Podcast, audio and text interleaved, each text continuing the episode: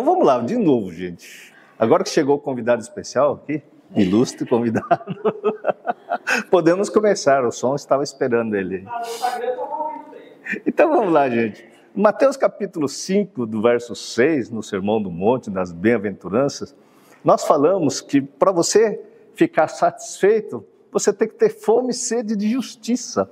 Então, para quem não ouviu, vai lá, Mateus 5, 6, veja este vídeo que foi bem legal. Agora, chega aqui no final das bem-aventuranças, né, Mateus 5, 10 e 11, está escrito assim, cara, você que vai ser satisfeito, você vai ser perseguido por causa da justiça. É, então está lá, bem-aventurados perseguidos por causa da justiça, pois deles é o reino dos céus. Então, as pessoas que serão perseguidas serão lá do reino dos céus. E está lá, bem-aventurados serão vocês quando, olha só que interessante, por minha causa, por minha causa, Jesus falando, por minha causa, vocês forem insultados, perseguidos, e quando as pessoas levantarem todo tipo de calúnia contra você. Ou seja, se você foi insultado, perseguido, caluniado, né, por conta de Jesus, você vai ficar muito mais feliz. Parece contraditório, e essa contradição é o que eu quero que você reflita nessa noite de hoje, nessa gravação. E aí, o que é perseguido? Né? Então, você vai ver aí as histórias, por exemplo, em certos países, que os cristãos, as igrejas estão sendo perseguidas. O que é ser perseguido? Está lá, aqui do dicionário agora, vamos lá. O que é ser perseguido? É quando as pessoas vão lá no encalço, né? Você é o alvo, né? A ser destruído, você é o alvo a ser, né? Preso, você é alvo a ser grampeado, estão olhando para você e tem um alvo nas suas costas. Você está correndo, você está sendo perseguido, você está tentando se esconder, mas o pessoal está indo no seu encalço. Então, isso é ser perseguido por causa dessa tal justiça. E que justiça é essa que nós vamos falar no dia de hoje? Então, perseguido é quando você persegue alguém ou você é perseguido, é quando você, por exemplo, está perseguindo alguém, é quando você vai atrás desse alguém por toda parte e com tanta frequência e com tanta insistência. Por que, que as pessoas irão perseguir né, as pessoas que estão lá né, por causa de justiça, por causa de Jesus, e vai ser uma frequência tão insistente, porque você vai ver que os judeus foram jogados, os cristãos foram jogados aos leões, foram perseguidos ao longo da história, e até os dias de hoje persiste com frequência e insistência. E por que que os cristãos, vamos colocar cristão, vírgula, discípulos de Jesus que praticam esta justiça que nós vamos falar no dia de hoje? Então, aí o perseguido é aquelas pessoas que alguém está querendo fazer mal para esse perseguido. Então você vira o alvo e alguém quer destruir você, quer caluniar você, quer fazer mal a você por conta do nome de Jesus. E as pessoas podem tratar você com violência, com agressividade, até os dias de hoje. E aí as pessoas vão te atormentar, vão te molestar, importunar, agredir, caluniar, insultar e vai incomodar com muita insistência a sua vida, não vai tirar, te dar paz aqui no plano terreno. E cara, como é que você vai ser tão feliz aí que você vai ser perseguido por conta de Jesus Cristo. E é claro, porque essas pessoas, de algum modo, estão agindo, estão lutando para destruir, com um objetivo de destruir uma causa. E que causa é essa? Por que, que o nome de Jesus, por que, que os ensinamentos de Jesus incomoda tanta gente até os dias de hoje? Então vamos lá, gente. Vocês refletiram isso? E a perseguição está em vários países, que você sabe disso, tá certo? E aí a gente quer colocar para você, né? Não estamos discutindo questões políticas, nós não estamos discutindo questões religiosas, nós estamos discutindo uma questão que é fato concreto desde que Jesus apareceu há mais de dois mil anos atrás. E são fatos históricos. Aí eu pergunto, né? Por que os discípulos de Jesus, verdadeiramente discípulos de Jesus, eles são perseguidos. Começa a pensar aí. Onde os discípulos de Jesus incomodam? Onde Jesus incomodou tanta gente? E por que vale a pena ser perseguido, caluniado? Na minha história, por exemplo, quando eu comecei a querer ser discípulo de Jesus, já te contei aqui em outras lives. As pessoas me chamaram de louco, começaram a me chamar de fanático religioso. Agora ele virou, né? na verdade eu fui estudar psicanálise, saúde mental. Falaram que eu tinha virado psicólogo, eu não queria mais ser médico. Virei extremista, fanático religioso, eu aqui, fanático religioso. Então, pode ver você na sua família. Quando você aceita Jesus e começa a mudar seu comportamento perante a sua sociedade familiar, o que acontece com você? As pessoas vão te estranhar. Vão falar que você chorou cola, é verdade? Virou fanático religioso, agora ele virou crente, agora ele não bebe mais uns goró com a gente, agora ele não usa mais droga, virou careta, virou não sei o quê, né? virou chato, virou isso, virou aquilo outro. Entenda que a questão de Jesus incomoda muita gente.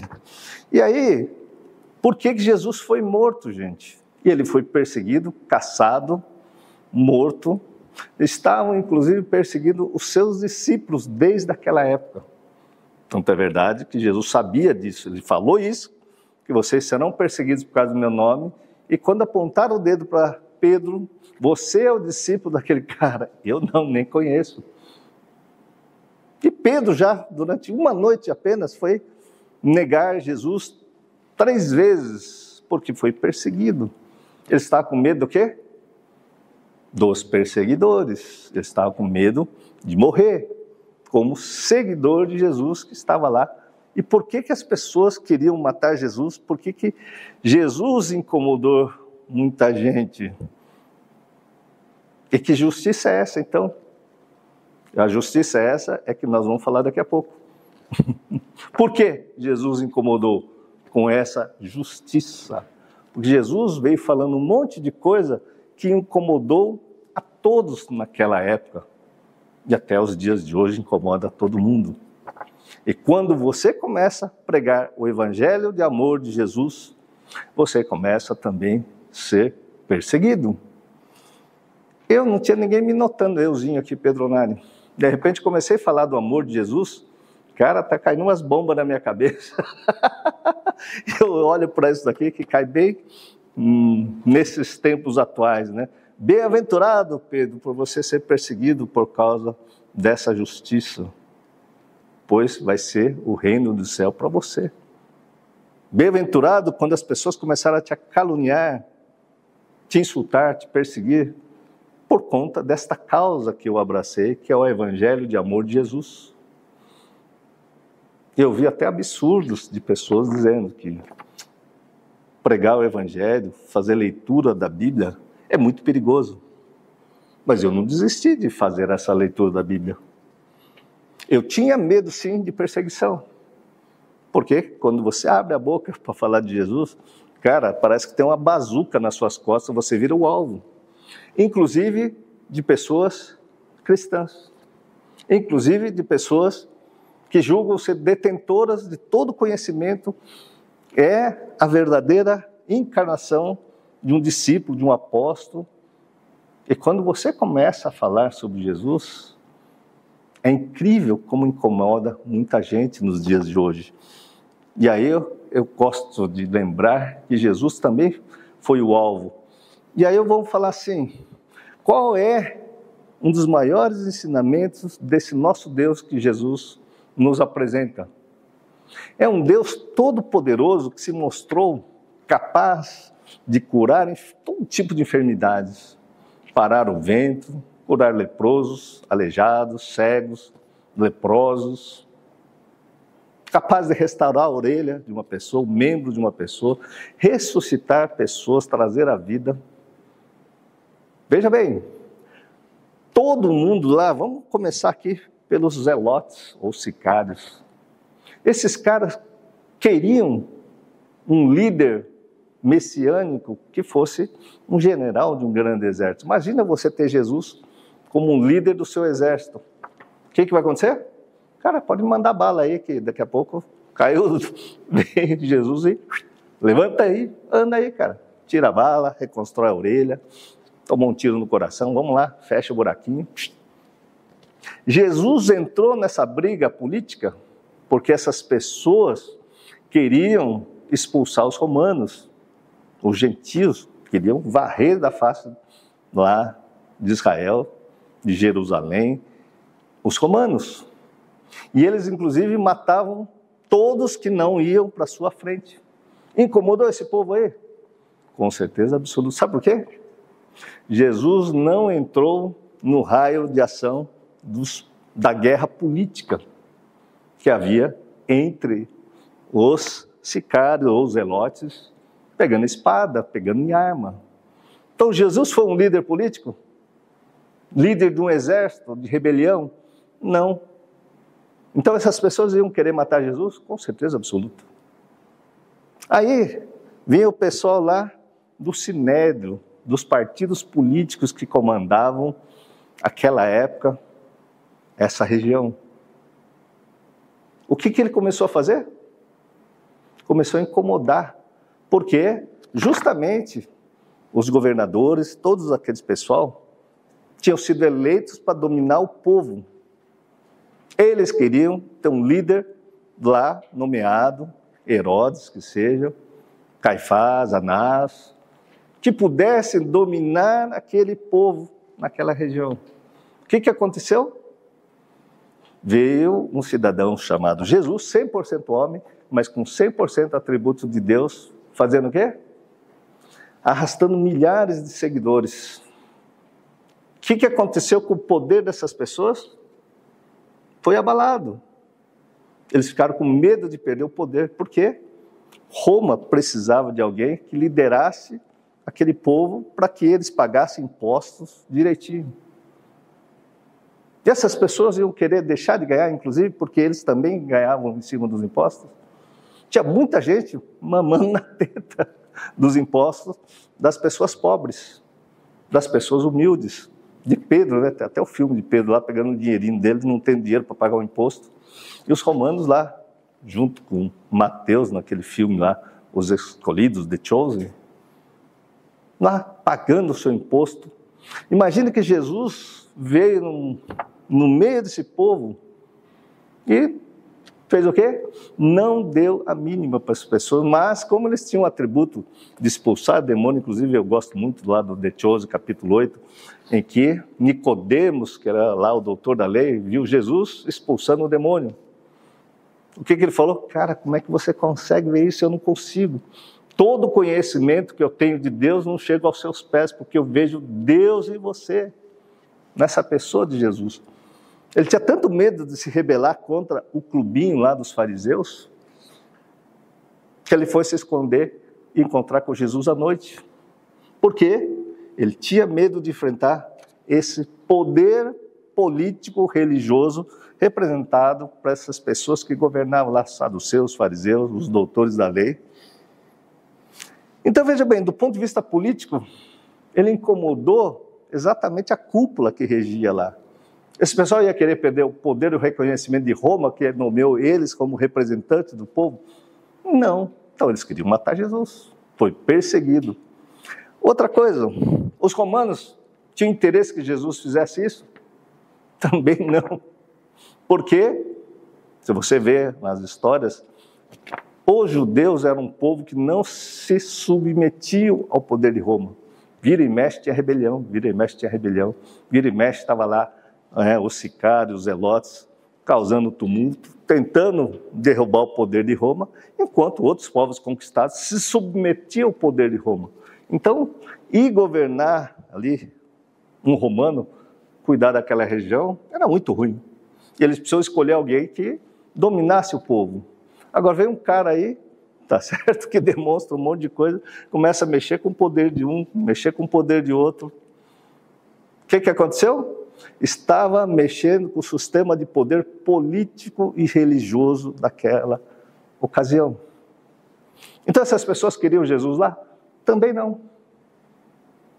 Se você pegar lá o povo essênio, famoso pelos pergaminhos do Mar Morto, lá em Cunã, nas cavernas, que ficaram lá escondidas, eles ficaram lá adorando a Deus, se purificando o tempo todo, se isolando no mundo, e de repente vem um cidadão chamado Jesus, que fala assim: por que, que você vai ficar aí escondendo a luz no meio das cavernas de Cunã? Por que, que você vai ficar no meio do deserto? Você tem que ir lá, ó. ame o seu irmão. Você não pode dizer que você está perto de Deus, sendo que você só fica aí virando um cara recluso nessa região. Vai incomodar esse povo? Com certeza absoluta porque ele veio contra as crenças dos essênios, ele veio contra a crença dos elotes, contra a crença dos fariseus. E os fariseus, então? Se eles detêm o poder religioso, fazendo sacrifícios,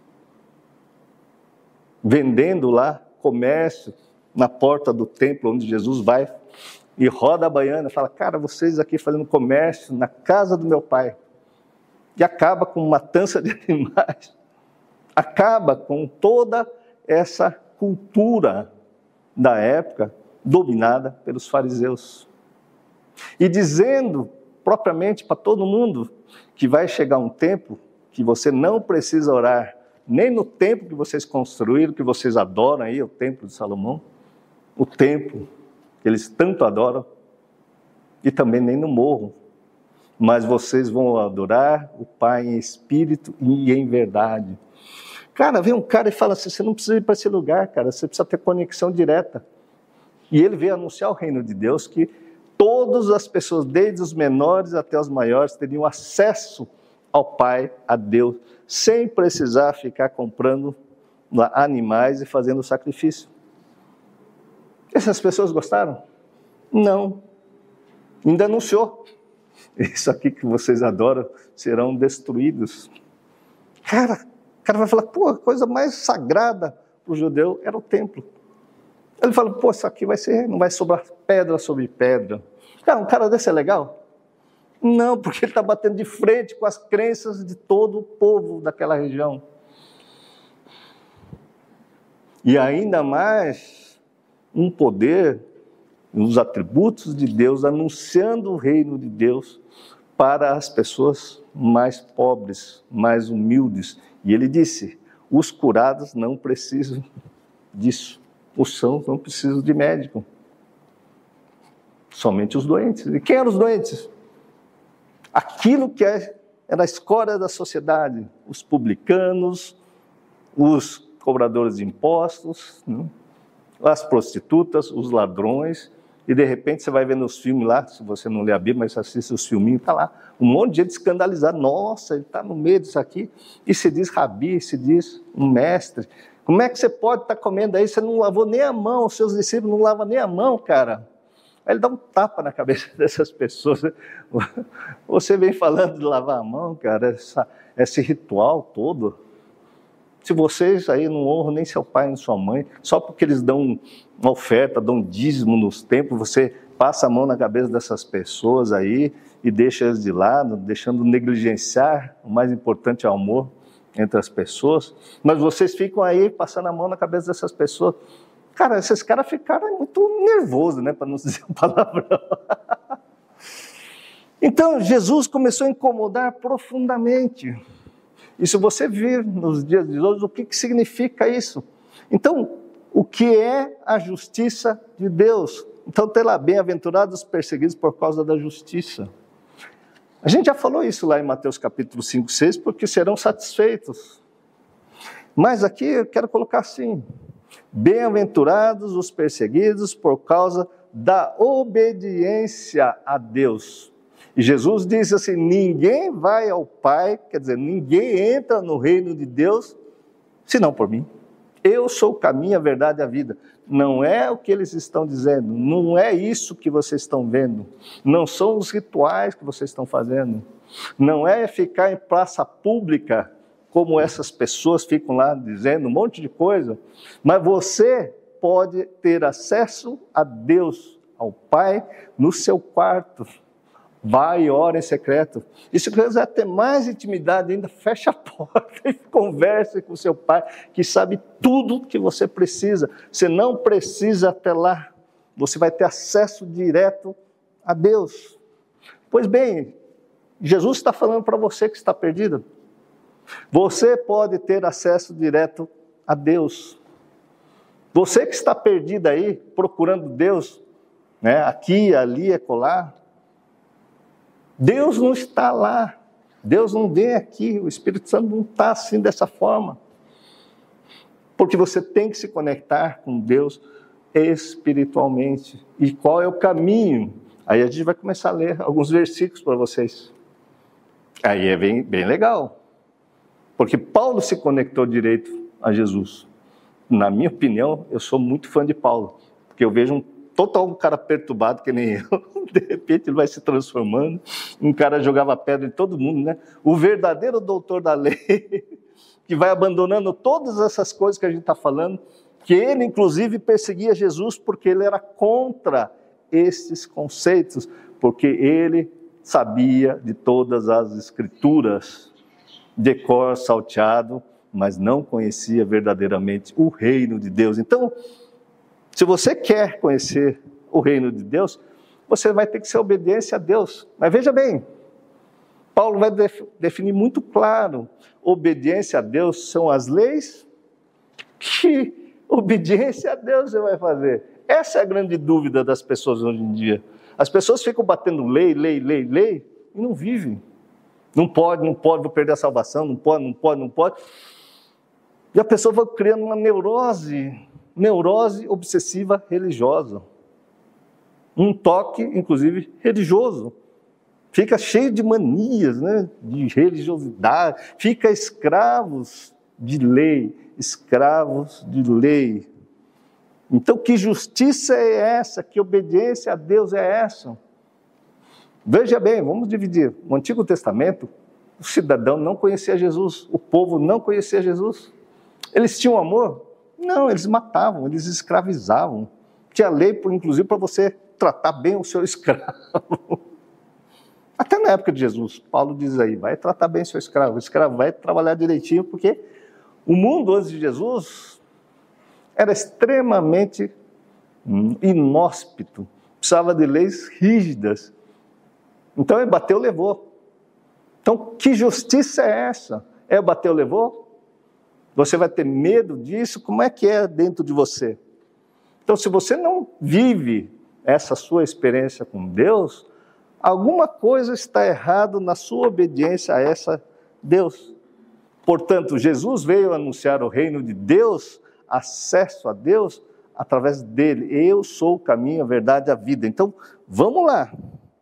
Como ele tirou o acesso a Deus através dos sacerdotes, dos doutores da lei, as pessoas que buscavam paz, que a gente discutiu lá, através de espada, libertação da, né, da escravidão, do jugo romano, buscando paz ali, roubando, como certas pessoas, buscando paz e prazer, tendo atividades sexuais aos montes. Nenhum desses trouxe bem-aventuranças. Nenhum desses trouxe paz a essas pessoas, como a gente viu lá atrás. Então, vamos lá. Quando Jesus começa então a pregar uma coisa que é o reino de Deus, e falando que o reino dele daqui, ninguém ouviu essa parte, que o reino de Deus, de Deus não é isso que vocês estão vendo. O reino de Deus não vem de forma visível. Mas todo mundo falando, cara, esse cara quer tomar o meu lugar. Ele é muito poderoso demais. Então, apesar de não estar falando nada de política, Jesus mexeu com o eixo político de poder daquela época. Hoje, qual é a grande diferença então? Que os cristãos, vamos colocar aqui, não cristão de meia tigela, né? que se converte, se corrompe com pequenas coisas, se corrompe com mulheres, se corrompe com dinheiro, se corrompe com o poder político do lado central do Brasil, se corrompe com esse tipo de poder. Não é esse cristão que eu estou falando. Estou falando do discípulo de Jesus que tem obediência total às Escrituras na relação através de Jesus Cristo, que é diferente. Então, como você vai diferenciar uma coisa da outra? Porque quando você começar a caminhar, você vai incomodar. Porque Jesus não estava mais se importando com o que todos esses políticos aqui estavam achando dele, mas ele mexeu.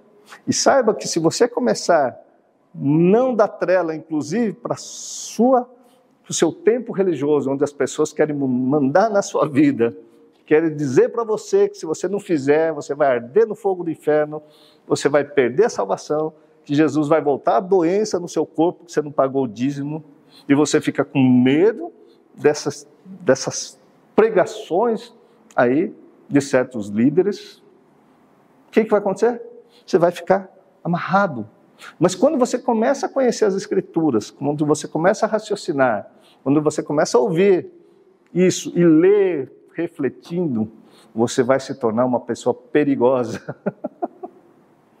Porque você vai mexer com a estrutura de eixo político, religioso das pessoas que detêm esse tipo de poder. E todo indivíduo tem medo de perder. Aí vem uma frase que eu sempre ouvi: o melhor poder de Deus é não ter poder nenhum. Por isso, o nosso Deus é extremamente poderoso para curar a sua enfermidade, para agraciar você, inclusive financeiramente. Mas para você chegar nessa graça de, de Deus, você tem que abrir mão do seu poder neste mundo. Entenda que todas essas pessoas estavam brigando por um poder no plano terreno, somente aquilo que eles estavam vendo. Eles não conheciam verdadeiramente a graça. Nicodemos não conhecia, e nenhum daqueles lá. E Jesus dizia: Nicodemos, Nicodemos, você vai ter que nascer de novo, cara. Então, vamos dizer aqui a respeito de Paulo, que foi o cara que parece que foi mais perseguido lá, né? E manteve a sua posição, fiel ao que Jesus estava dizendo. Então está lá em 1 Coríntios capítulo 4, do verso 9 ao 17. 1 Coríntios 4, verso 9 a 17. Está escrito assim: Porque me parece que Deus nos colocou a nós, os apóstolos, em último lugar, como condenados à morte. Temos nos tornado um espetáculo para o mundo, tanto diante de anjos como de homens. Pois bem, Infelizmente, o verdadeiro discípulo de Jesus muitas vezes vai ser perseguido, condenado, caluniado, e muitas vezes vai se tornar espetáculo perante os homens. Mas aí, Paulo coloca assim, né?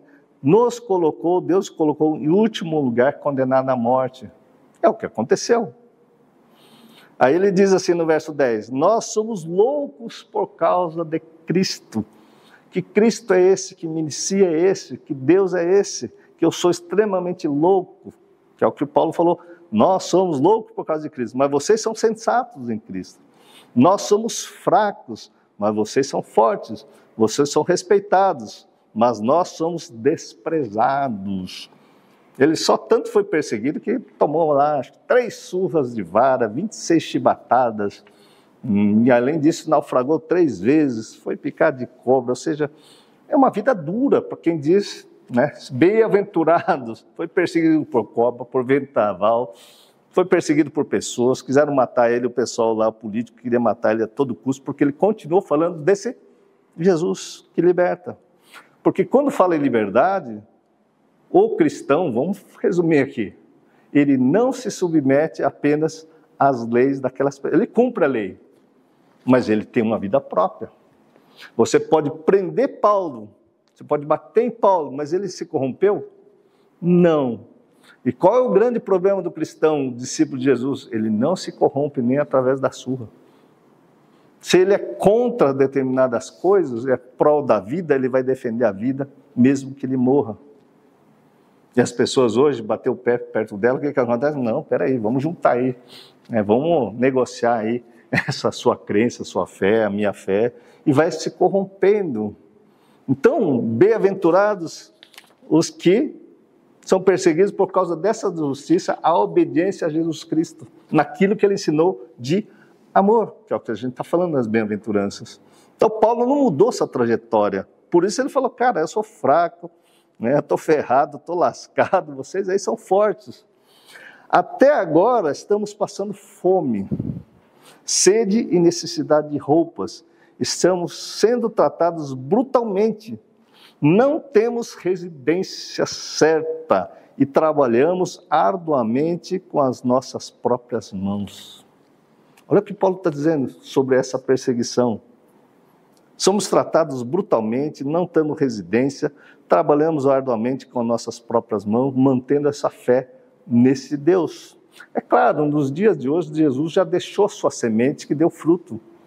A gente não está sendo perseguido, a gente acha que está sendo perseguido. Mas nessa época, passava fome, sede, frio, e ele ainda tinha que trabalhar. Certa, né? Então, quando somos amaldiçoados, abençoamos. Quando perseguidos, suportamos.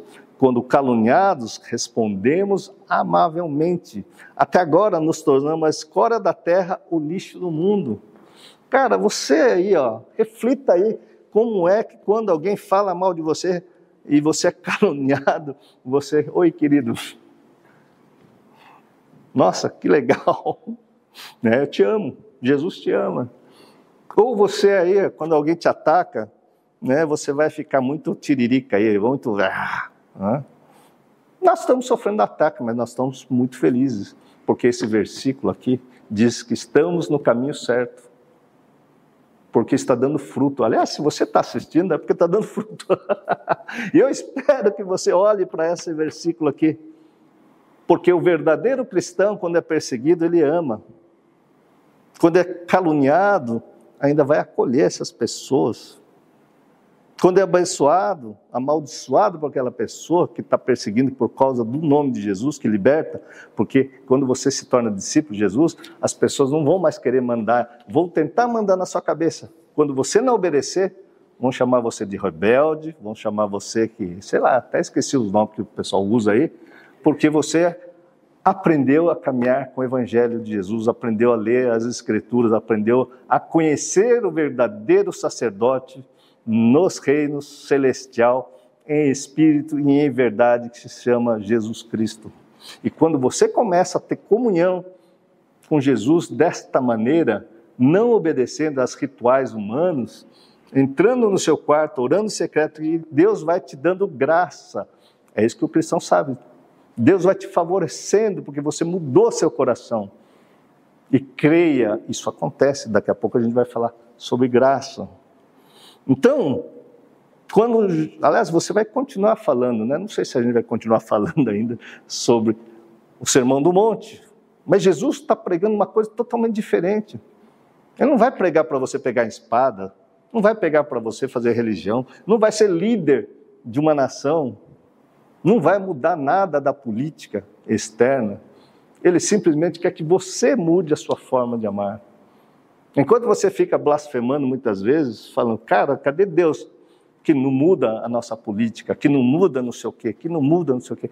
Deus está interessado, é, cada um pega essa cruz e me siga, é você que tem que estar em paz. Não importa o mundo externo, e olha que o mundo externo na época de Paulo era muito pior que hoje.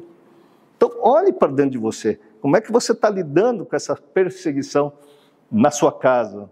E você não gosta, não consegue nem falar com o seu cônjuge porque qualquer coisa que ele faz, você já sente magoadinho, né? Está cheio de mimimi. As pessoas estão se sentindo magoadas, terríveis. E essas pessoas têm paz hoje em dia? Não tem paz, gente. Então, se você fala reino dos céus, é você ter paz, mansidão, domínio próprio, fruto do Espírito Santo. Olha o entorno da onde você mora, ora os seus familiares. Você ora por eles, mas eles continuam no mimimi um amaldiçoando o outro, um falando mal do outro, um fazendo fofoca do outro, perdendo seu maior tempo olhando a vida dos outros, não olhando para si mesmo. E como é que vai a felicidade mais feliz? Não vai ser feliz, porque não é isso que Jesus está dizendo aqui nas bem-aventuranças. Não estou tentando envergonhá-los ao escrever essas coisas, mas procuro adverti-los como a meus filhos amados. Paulo está se tratando com o filho. A gente se sente ofendido. Como é que eu vou seguir esse treco aí? Não é impossível você fazer isso, falar isso. É palavras duras, porque eu não consigo. Cara, quando você vai praticar e falar dessa justiça que está ligado à obediência ao que Jesus disse que Paulo obedeceu, você vai entrar no reino de Deus, você vai ser considerado filhos de Deus, que é a palestra passada, os pacificadores. Mas se você é bélico, cara, tá tudo ligado aí, né? Você não vai conseguir absolutamente nada. Então, Paulo que está tentando ali abrir, advertir você como um filho amado dele, embora possam ter 10 mil tutores em Cristo. Quantos cristãos você conhece que vem né, dar um pitaco aí na sua vida? Você está em pecado, hein?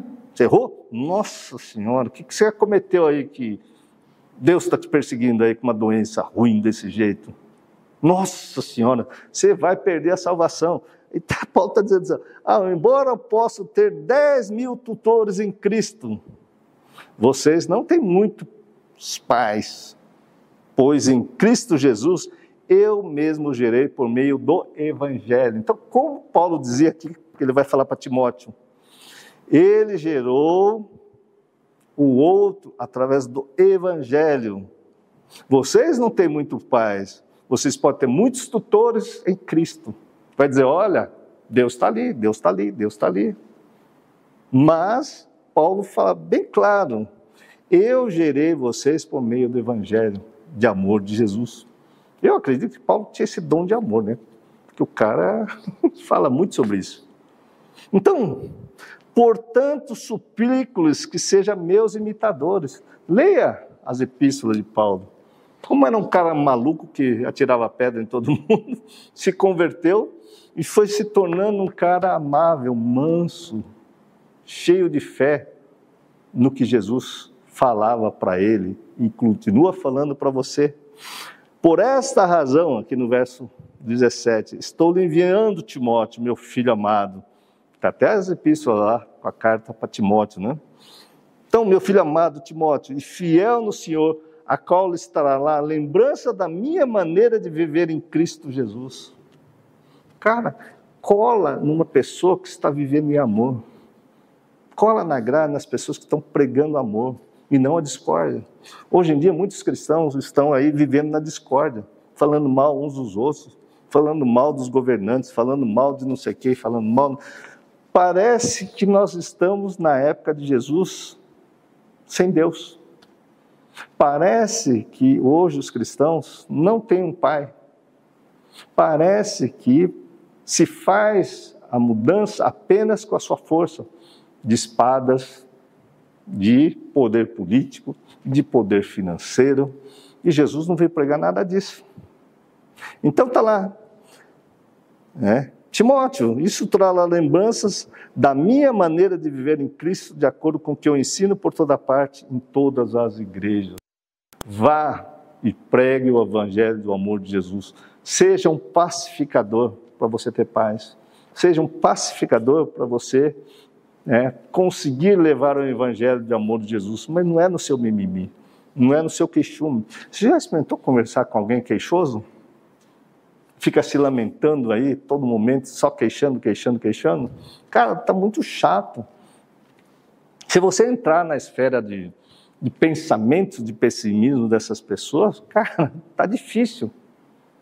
Se você olhar outras partes das Escrituras, como diz, né, que quando você anda com essas pessoas você vai ficando igual a elas, então comece a andar aí com Paulo, seja imitador de Paulo. Aí vem uma coisa, né? Uma coisa muito importante para você e para mim, porque não existe homem perfeito. Então, quando você quer ser imitadores de homens, cara, você vai pegar uma palavra de pessimismo dessas pessoas e você vai acreditar que aquilo que ele está falando é uma verdade, porque, infelizmente, o ser humano precisa de alguém para mandar. Quando as pessoas falam, Pedro, o que, que eu vou fazer? Eu preciso de alguém. Cara, você precisa de Deus, não é eu mandar na sua vida. Por incrível que pareça, as pessoas não querem se responsabilizar pela sua vida e querem achar um tutor para os seus problemas, e se algo der errado, vai culpar ainda. Em geral, as pessoas culpam os pastores. Nossa, não deu resposta para mim. Nossa, eu fui falar o que o pastor fez, eu me lasquei todinho. Cara, você tem que aprender a pensar. Aqui, Romanos capítulo 3, do verso 12 ao 22, está assim, ó.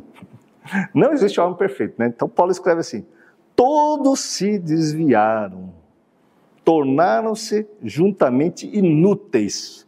Não há ninguém que faça o bem, não há nenhum sequer.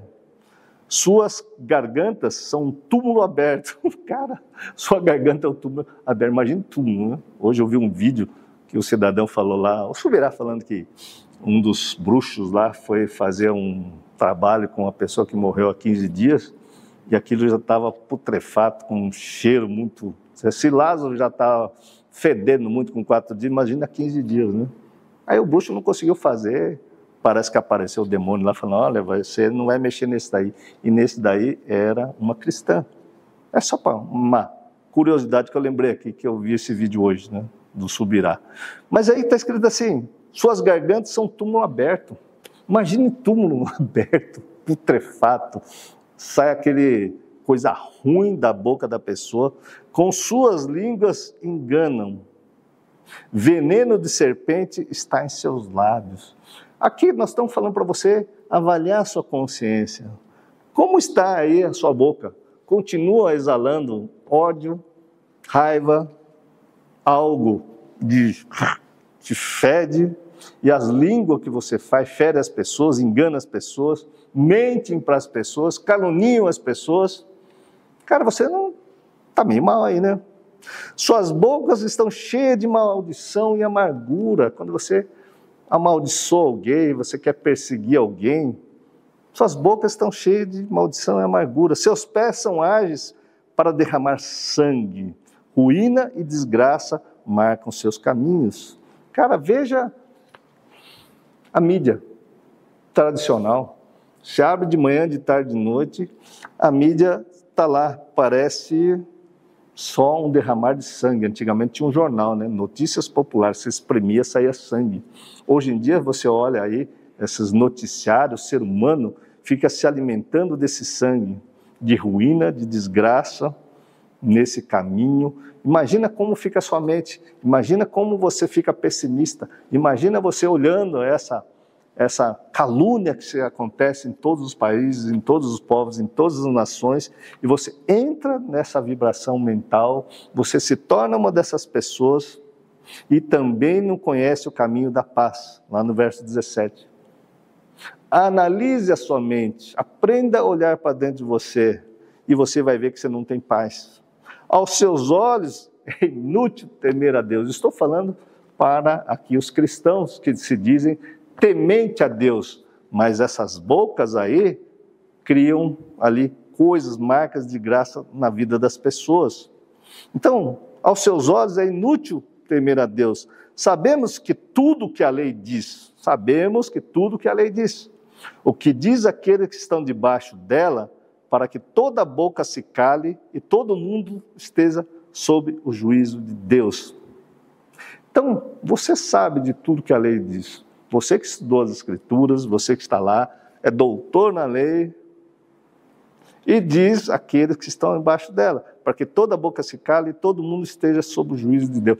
Todos estão debaixo da, do juízo de Deus, do julgamento de Deus, e não é de você. Portanto, ninguém será declarado justo diante dele, baseando-se na obediência da lei. Paulo sempre fala sobre as leis do homem, das leis que estão no Antigo Testamento, as pessoas viram muito legalistas, pois é mediante a lei que nos tornamos plenamente conscientes do pecado. Então a lei é boa? Com certeza absoluta. Ele fala: você não saberia o que era cobiça se não existisse a lei, não vai cobiçar. Então, mediante a lei, você sabe o que é pecado, o que é errado. É um princípio que não vai dar certo na sua vida.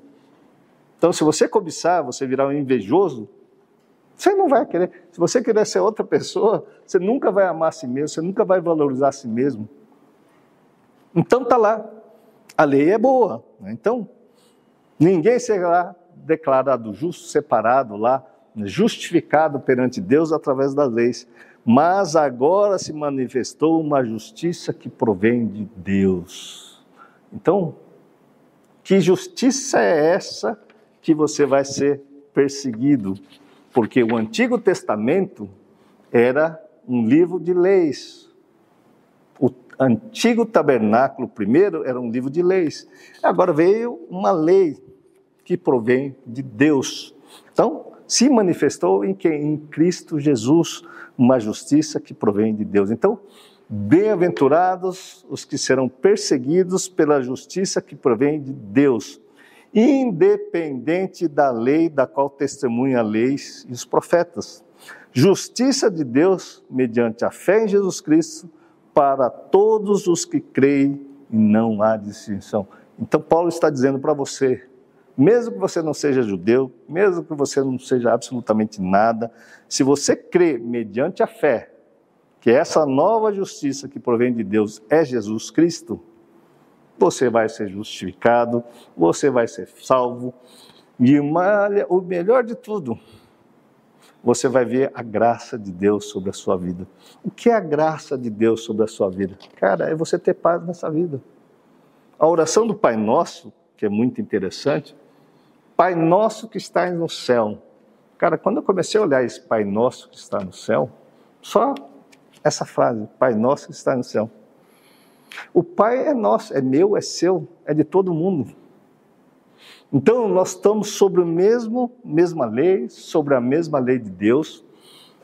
Não sou eu que vou querer fazer justiça com a minha própria mão, com a minha própria boca, querendo mandar em você, querendo transformar a sua vida, porque Deus é tão pai em você.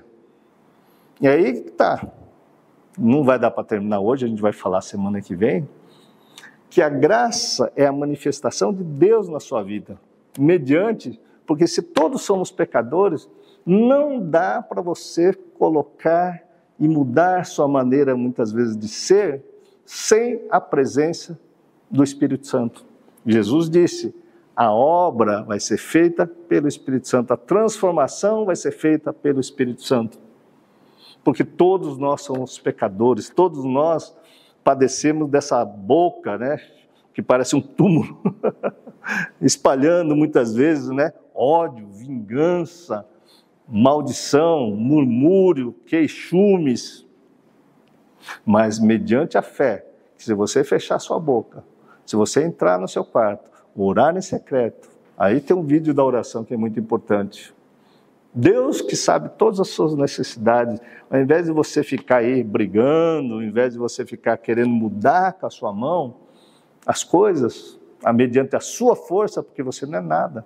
Quando você reconhecer que não é nada, Deus é tudo, Deus começa a operar a graça na sua vida. O que é graça? Foi quando eu comecei a parar de brigar. Foi quando as pessoas, Pedro, por que você não vai brigar? Cara, eu já fui que nem Paulo briguento. Um dia você vai entender. E quando as pessoas começam a entender isso, que não adianta você brigar com aquela pessoa que não está vendo, está vendo o mundo totalmente distorcido, porque não está vendo a graça de Deus na vida, é uma função sua de levar esse Deus que é Jesus. Porque é no seu quarto secreto, está lá em Mateus capítulo 6, porque Deus está lá, vai se manifestar na sua vida. E não é você ficar lá na sinagoga, que nem ficou lá, né? o fariseu falando mal do publicano. Ó oh, Deus, aqui eu sou legal, vem aqui, faço todos os rituais, tá, tá, tá, tá, tá, tá. E Jesus conta. O cara que chegou lá, ajoelhou, fala: Deus, eu sou pecador, eu me arrependo que eu não consigo mudar. Deus, eu preciso da sua força. Deus, eu preciso da sua ajuda. Este é o arrependimento. E mediante a sua fé, que quando você começar a ouvir essas palavras e você vê que a sua boca não está legal, está cheia de amarguras, seus pés estão pisando, derramando sangue, e aí, ó, perda, ruína, desgraça vai marcando o seu caminho, você está precisando de paz. Você precisa reconhecer essa paz que transcende qualquer compreensão humana, que é justamente você começar a mudar a sua forma de pensar, você começar a mudar mediante essas escrituras, como Paulo nos orienta. Porque não existe maneira de você mudar se você não tiver fé. Através da sua fé, quando você começar a praticar a justiça que Deus disse, E essa justiça é amor a si mesmo, amor ao próximo, amor a Deus, porque Ele vai te abençoar.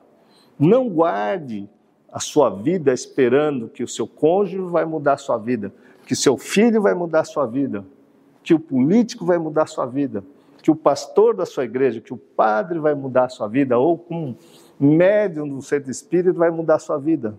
A única pessoa que vai mudar a sua vida é você ter consciência deste Deus na sua vida você cair de joelhos, meditar, orar, olhar para dentro, que é o que eu estou questionando. Como andam seus pensamentos?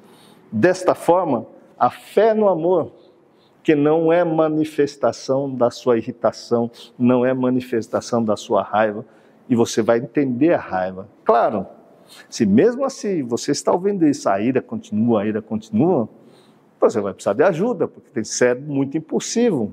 Mas 97% das pessoas conseguem entender isso, mudar perante a fé, mudar a forma de pensar, conter através da sua vontade, porque eu quero esse Deus, eu quero essa paz.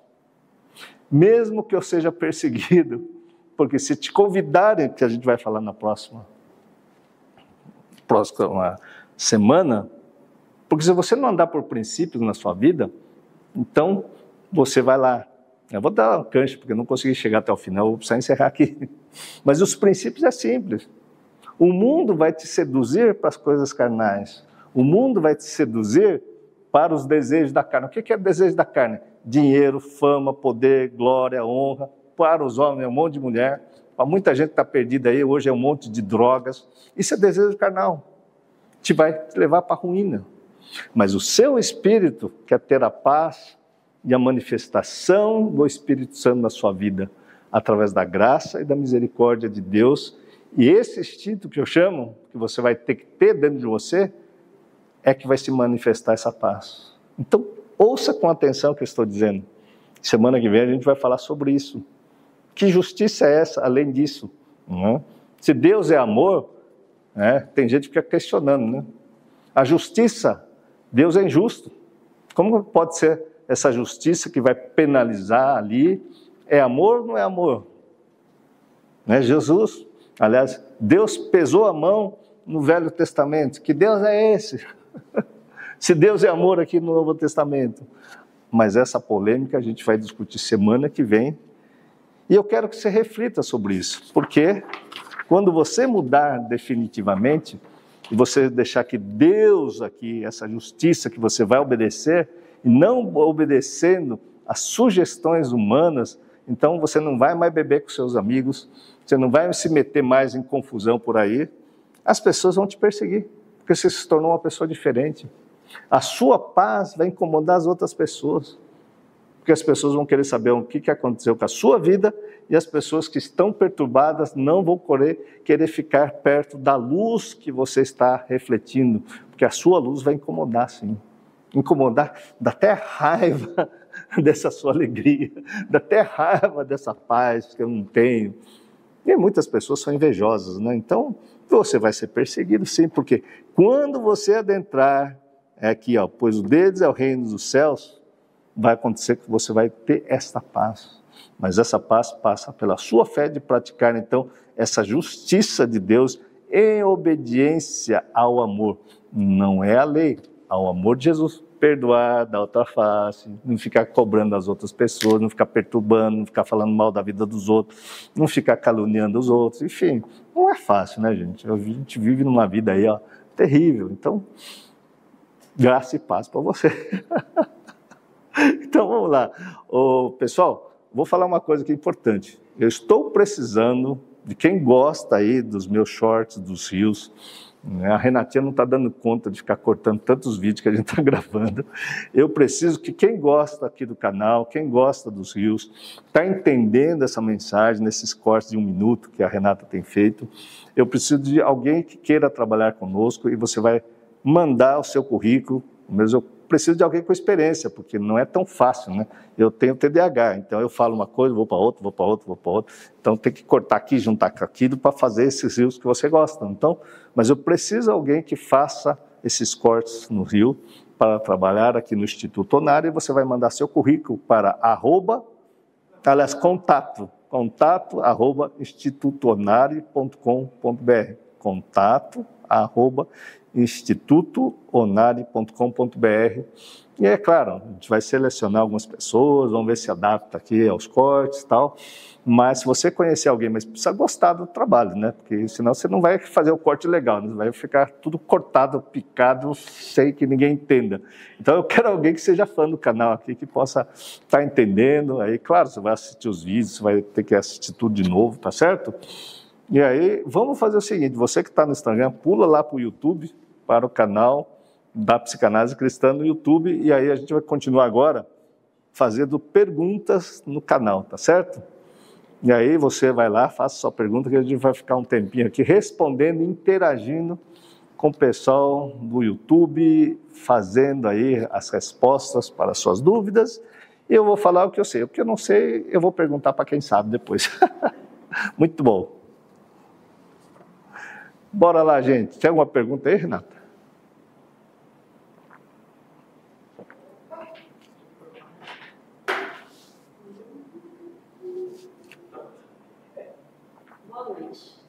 Alencar. Alencar. Boa noite. Não entendo por que uns buscam Deus e sofrem tanto, e outros vivem fazendo as coisas do jeito que quer e só se dão bem na vida. A questão é como buscar Deus. Existem alguns princípios, né? Buscar Deus, você vai ler 1 Coríntios capítulo 12, sobre dons espirituais, sobre talentos, sobre o que Deus deu a você.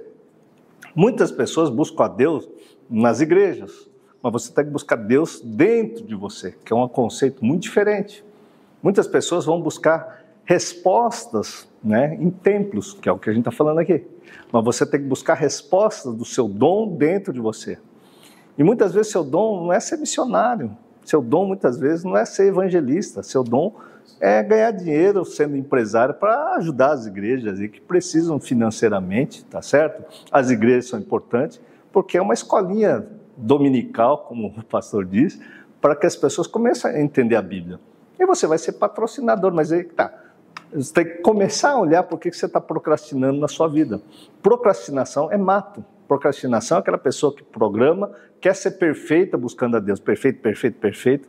Tá certo? Como eu disse aqui, em Romanos. Não existe pessoas perfeitas. Os perfeccionistas são procrastinadores. Ela fica com medo do que os outros vão dizer, ficou com medo de sair da igreja para ir trabalhar em determinado lugar. Não estou falando de você trabalhar em um lugar que não seja decente. Estou falando para você buscar seus dons, desenvolver seus talentos que você pode usar para progredir na sua vida. E se você está travado na sua mente, está cheio de crenças negativas dentro de você. Tem várias maneiras de trabalhar crenças negativas.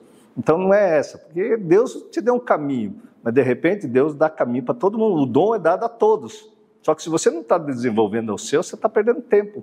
Então, ah, um grande conselho, não sei se serve para você, mas não é para ficar olhando o dom dos outros, que nem eu ficava olhando, é para olhar para você.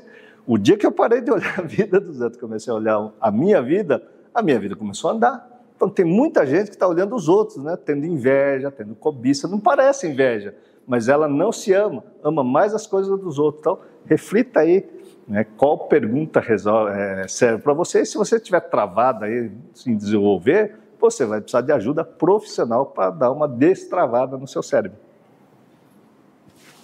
Neuri Maria, Maria. Maria. Por que o ser humano sempre vicia em qualquer coisa, menos na Bíblia? Por que, que o ser humano investe menos? Olha, muitas vezes não é fácil ler a Bíblia. Aliás, não é fácil. Eu demorei só 30 anos para entender, né? E eu também era crítico da Bíblia porque eu não entendia. Muitas vezes as pessoas não conseguem entender porque tem gente que tem dificuldade de interpretação. Tem gente que vai em algum lugar que eles começam a interpretar espiritualizando tudo que uma coisa muitas vezes é mental.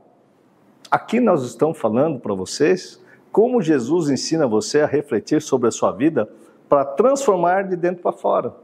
Então, tem gente que vai espiritualizar tudo, e inclusive coisas que são mentais, porque as duas coisas são invisíveis, tanto a parte psíquica, mental, a alma humana não é palpável tanto quanto o lado espiritual. Então, é, se confunde muito. E muitas vezes as pessoas ficam mais com medo de errar, e aí você começa a não querer esse Deus. Ou, como eu já disse aqui, na minha infância, eu olhava Jesus de Franco Zeffirelli, aquele filme que Jesus estava se arrastando, sofrendo. Eu olhava para aquilo e falava, cara, eu não quero ser que nem esse Jesus. É, tanto é que num dos vídeos aí, uns três vídeos atrás, eu falei, vai ler Jesus, vai assistir Jesus. Aliás, o nome do filme chama-se Jesus. É, onde tem pessoas lá muito alegres. Jesus está super feliz do lado dos apóstolos. Não existia essa melancolia, né, um Jesus depressivo. Eu acredito que Jesus era um cara muito alegre, ia em festa, ia em casamento, né, sentava para comer com todo mundo ali numa roda, como hoje é tão normal, mas naquela época não era normal. Né? E Jesus não estava nem aí com o olhar das pessoas que estavam julgando ele. Imagina então, esse é um dos motivos que Jesus foi perseguido. Porque a lei dizia que você não pode fazer isso, não pode fazer aquilo. Ele falou, cara, que que não, não posso curar no sábado? Né? Como que, quem disse isso aí? Aí os caras ficavam debatendo, Jesus foi quebrando muitos, é, muitas crenças dentro das pessoas. Então a Bíblia, se você ler direitinho, vai quebrar muitas crenças que você tem. Lê direitinho. Por outro lado, assim, a Bíblia pode ser terrível, porque vai criar muitos conceitos demoníacos na sua cabeça. Então, depende com que olhar você vai olhar. Eu espero que você olhe com o olhar do amor de Jesus. Aí você vai entender muito mais fácil a Bíblia do que ficar aí perdendo tempo, muitas vezes. Ah, né? Eu sou muito prática, a minha cabeça é muito prática. Né? Nilda Menichetti. Boa noite, amados. Não consigo saber se tenho algum dom. Então, eu, veja bem, eu, eu vou dizer para você, eu fui buscando esse dom em um monte de coisa. Vai lá, Pedronari Currículo, né? Tem um escavador lá, tá Pedronari. Quem sou eu para dizer assim que é fácil escolher? Eu fui tentar ser homeopata, acupunturista, hipnólogo, médico de família, psicanalista, fiz pós-graduação em psiquiatria, fiz acupuntura, sei lá, fiz mais de 11 pós-graduação em busca de mim mesmo. Eu acho que a coisa mais importante é você ter uma identidade com aquilo que você começa a criar. A nossa vida é para fazermos a nossa identidade. Então a gente nasce, nós não temos identidade, a gente vai imitar pai, vai imitar mãe. Eu fui imitar meu irmão para ser médico, fui gostava do homeopata que tinha resultado, fui querer ser homeopata, olhava a acupuntura, falava, esses caras estão curando muita gente com as agulhinhas, vou aprender esse treco aí. Então fui buscando uma identidade, entende? Fui estudar psicanálise, psiquiatria, fui buscando a identidade. Mas quando eu encontrei a Bíblia, particularmente entendendo Jesus, a minha identidade se formou. É na paz do Senhor que a gente vai conseguir definir exatamente qual é a coisa que eu consigo fazer com o maior prazer. Então eu consigo é, ver pessoas que têm muita felicidade, por exemplo, sendo é, fazendo teatro. Tem outras pessoas que conseguem ser muito felizes, né, servindo como garçom. Tem alguns restaurantes que eu vou lá, os caras estão lá 30 anos, desde a época que eu sou da faculdade, eles me servem do mesmo jeito quando eu era moleque lá. Eu tinha 18 anos, eu ia lá, o cara até hoje está já lá com 60 e poucos anos, sei lá quantos anos o cara tem, e tá, o doutor, você vê que maravilha, e aí, cara, você tá, não, eu aposentei, mas gosto de trabalhar, tá aí com uma felicidade. Então, um dom não significa, muitas vezes, você ganhar dinheiro ou ser feliz porque você ganhou um bem material, mas é o que você vai fazer que vai te deixar feliz. Tem muitas pessoas, e a Bíblia vai dizer, né? Se nesse momento você está trabalhando para fazer isso, faça tudo para o Senhor. Então, tudo que eu fui fazer, eu fui fazer para Deus. Eu fui estudar a fundo, fui fazer, claro. Então, quando eu era cirurgião, fiz com o maior carinho. Até me dor brigava comigo, porque eu saía de casa de manhã e voltava de madrugada e ficava operando com maior felicidade. Só que, de repente, parece que eu perdi aquele dom, que Deus me direcionou. Deus vai direcionar você. E creia, se você perguntar para a Midori aqui, ela vai te falar. Ela fez um monte de coisa, falou, cara, o que eu vou fazer com tudo isso? Tudo que ela estudou, tudo que eu estudei ao longo da minha vida, hoje eu uso na minha prática. Então nada é perdido, mas você vai ter que definir a sua identidade olhando para dentro de você. Porque se você começa a olhar as coisas dos outros, você vai olhar como é que o cara chegou, eu quero aquilo, quero aquilo outro, e de repente não é isso que você precisa, né? Você precisa ter paz dentro de você. E a paz que transcende qualquer coisa. Então você tem que fazer tudo com amor. Faça com amor e Deus vai te beneficiar dando um caminho na sua vida. Fernanda Borges. O que fazer quando deixamos de se sentir importante? Não se ama e se sente útil somente quando faz pelos outros. E acreditamos que não merecemos ser felizes, como se não tivesse o direito de existir. Então, é, isso é comum, viu? Você está achando que você está sozinho, né, irmã? Esse é mato no consultório de, um, de saúde mental, né? Todo mundo se acha cocô do cavalo do bandido, se acha não merecedora, se acha feia, se acha incapaz, se acha burro. Eu estou falando de mim mesmo, né? Eu passei por tudo isso, eu tenho várias lives falando isso. Isso é um sistema de crenças negativas que a gente vem desde a infância. Em geral, é criado por famílias, vamos colocar assim, disfuncionais. Né? E a criança não tem segurança. A criança precisa fazer demais para os outros e se reconhecer através do que o outro vai elogiar. Então, quando alguém ela faz faz faz alguém elogia, ela fica feliz. Quando não elogia, ela já passa mal, como se não existisse, né? Então, a pequena felicidade dela é quando alguém fica feliz por aquilo que ela fez. E aí você tem que ser feliz exatamente olhando para Deus, amar a Deus sobre todas as coisas e você mesmo. Então, você tem que olhar para você mesmo e como você vai desenvolver algo que você vai sentir feliz para você. Se você não está conseguindo achar esse algo, isso são sintomas depressivos, né? Baixa autoestima, não consegue nem ter energia para acordar, não tem preguiça até para tomar banho, sei lá, tem vários graus de sintomas depressivos e muitas vezes precisa de medicação. Então não fique olhando que isso é um problema espiritual, muitas vezes isso é um problema da neurotransmissão da serotonina, que é o principal neurotransmissor lá, que vai te dar felicidade. Né? Tem vários, né? dopamina, noradrenalina. E essa falta de disposição, muitas vezes, é alguma coisa hormonal. E se você tiver mais de 50 anos, está na menopausa, então a menopausa acaba com a felicidade, né? A mulher se acha o cocô do cavalo do bandido, começa a ficar obesa, barriguda, né? E muitas vezes é, precisa ser reavaliada. Isso acontece, você está entendendo? Porque a menopausa altera todo o, o ciclo, né? Que o hormônio é neurotransmissor. Então precisa avaliar os vários campos da vida, mas não desista, vai buscar ajuda, porque você está precisando de ajuda, tá certo? Selma Silva. Por que alguns confundem problemas psicológicos, depressão, ansiedade, toque, como falta de Deus, de oração e de intimidade com Deus, ou, culpam os demônios? Sim. Olha, por conta desse conceito, eu quase fui expulso das igrejas, porque existe a religiosidade, tá certo? Porque vamos voltar na história. Antigamente não tinha tratamento para ah, os distúrbios mentais. Então, um esquizofrênico parecia uma possessão demoníaca. Então, as pessoas tinham que fazer alguma coisa. Não tinha tratamento. A primeira medicação que surgiu para tratamento de distúrbios mentais dessa ordem foi em 1953. Ou seja, é muito recente para dizer, da psicofarmacologia na área médica.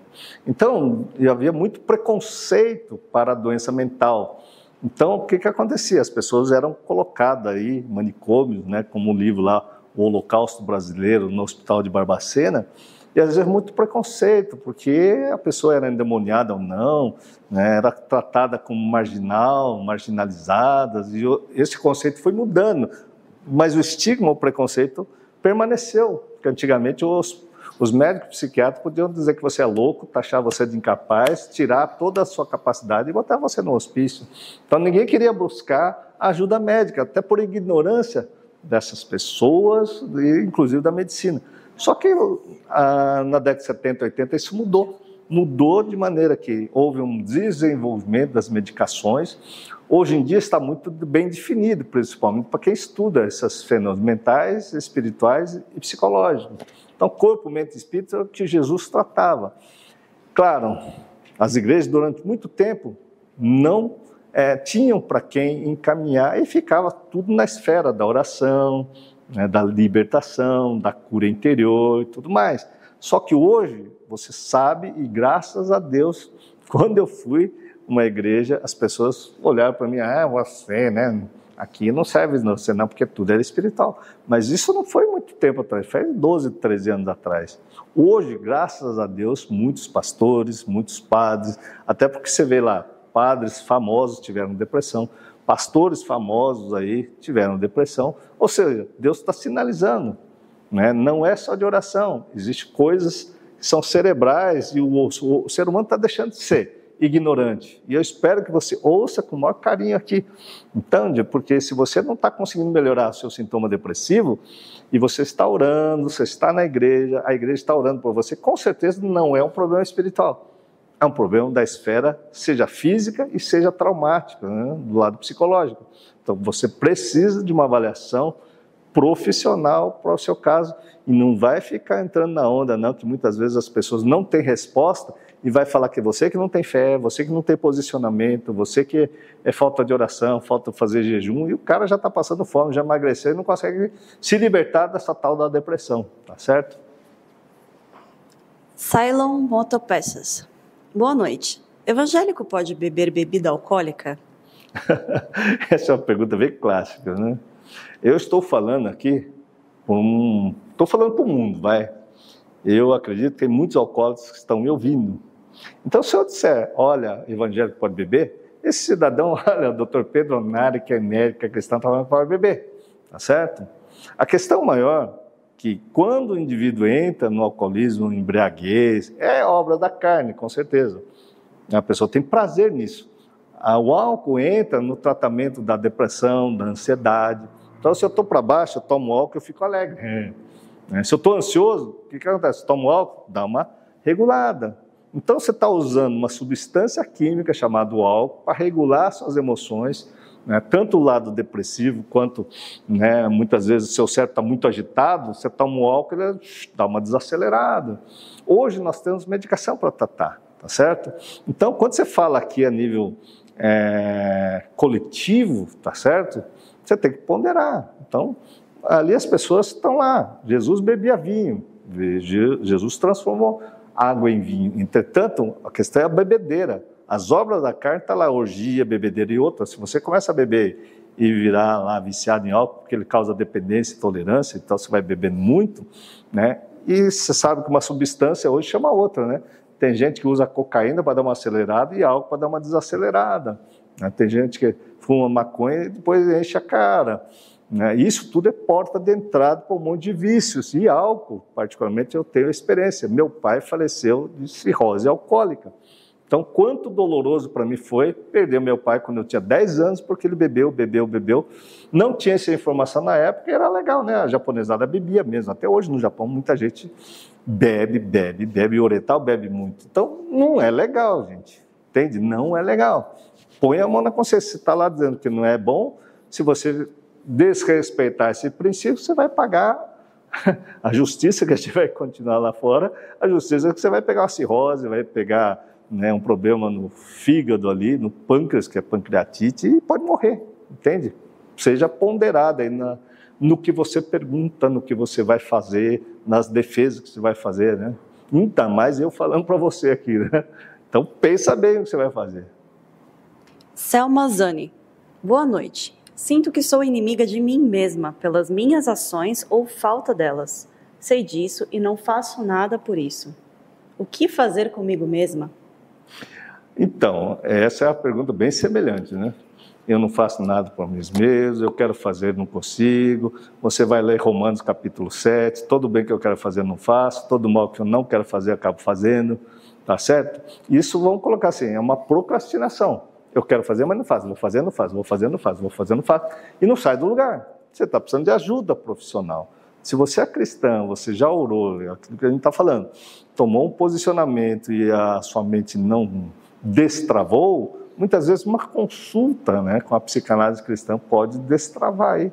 Né? Teu Cezinha aqui que está assistindo aqui pode ajudar você. Liga para o Instituto lá e marca uma, uma sessão aí de psicanálise cristã, faz uma sequência e aí a psicanálise pode acessar a rota do trauma. Geralmente são pessoas inseguras nas quais teve lá uma família, né, um pai, uma mãe que se separou, que teve problema na relação e essa pessoa cresce e não consegue tomar uma atitude na vida sentindo-se culpada ainda porque ficou travado, congelado, numa situação de criança que não conseguia ajudar nem o pai nem a mãe e até hoje ela continua travada. Então, pense aí qual é o seu caso. José Chaves Júnior. Boa noite. Como posso atingir o equilíbrio mental e espiritual? Então, o equilíbrio mental e espiritual é uma caminhada. É a mesma coisa se perguntar assim, como faz a santificação, a justificação. Tudo é uma experiência de vida, né? Eu costumo dizer assim, meu cabelo está preto porque a Midori pinta, né? Não sou eu que pinto, é ela que pinta o meu cabelo.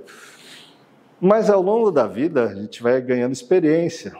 Então, quando a gente é muito jovem, muito ansioso, a gente tem pressa para ganhar dinheiro, a gente tem pressa para ter a nossa liberdade é, financeira, a gente tem pressa para sair da casa dos pais, então a gente sai atropelando, a gente tem um monte de sonhos, a gente tem um monte de coisas.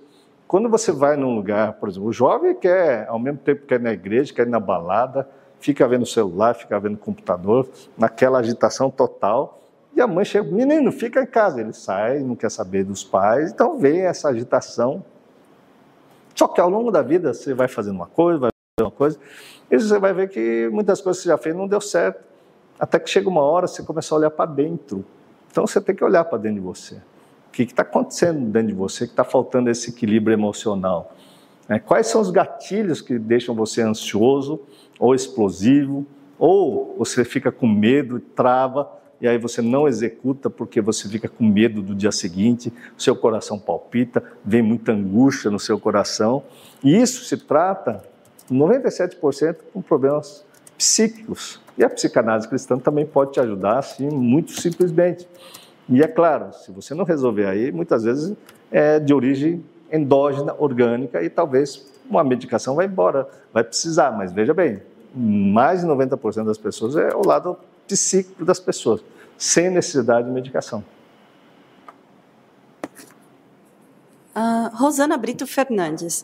Posso falar que Jesus é o meu pastor e que não preciso de pastor humano, mesmo estando bem na igreja que congrego e ame o meu pastor? Então, se você veja bem, o ser humano ele precisa, ele necessita de andar em bando, né? Existe um, um conceito na psicanálise de instinto gregário. Então, você está na igreja, você gosta muito lá. Só que o verdadeiro pastor realmente é Jesus. Então, se você gosta do seu pastor, ele te orienta direitinho, ele ensina você a ler a Bíblia direitinho, você gosta lá, maravilha.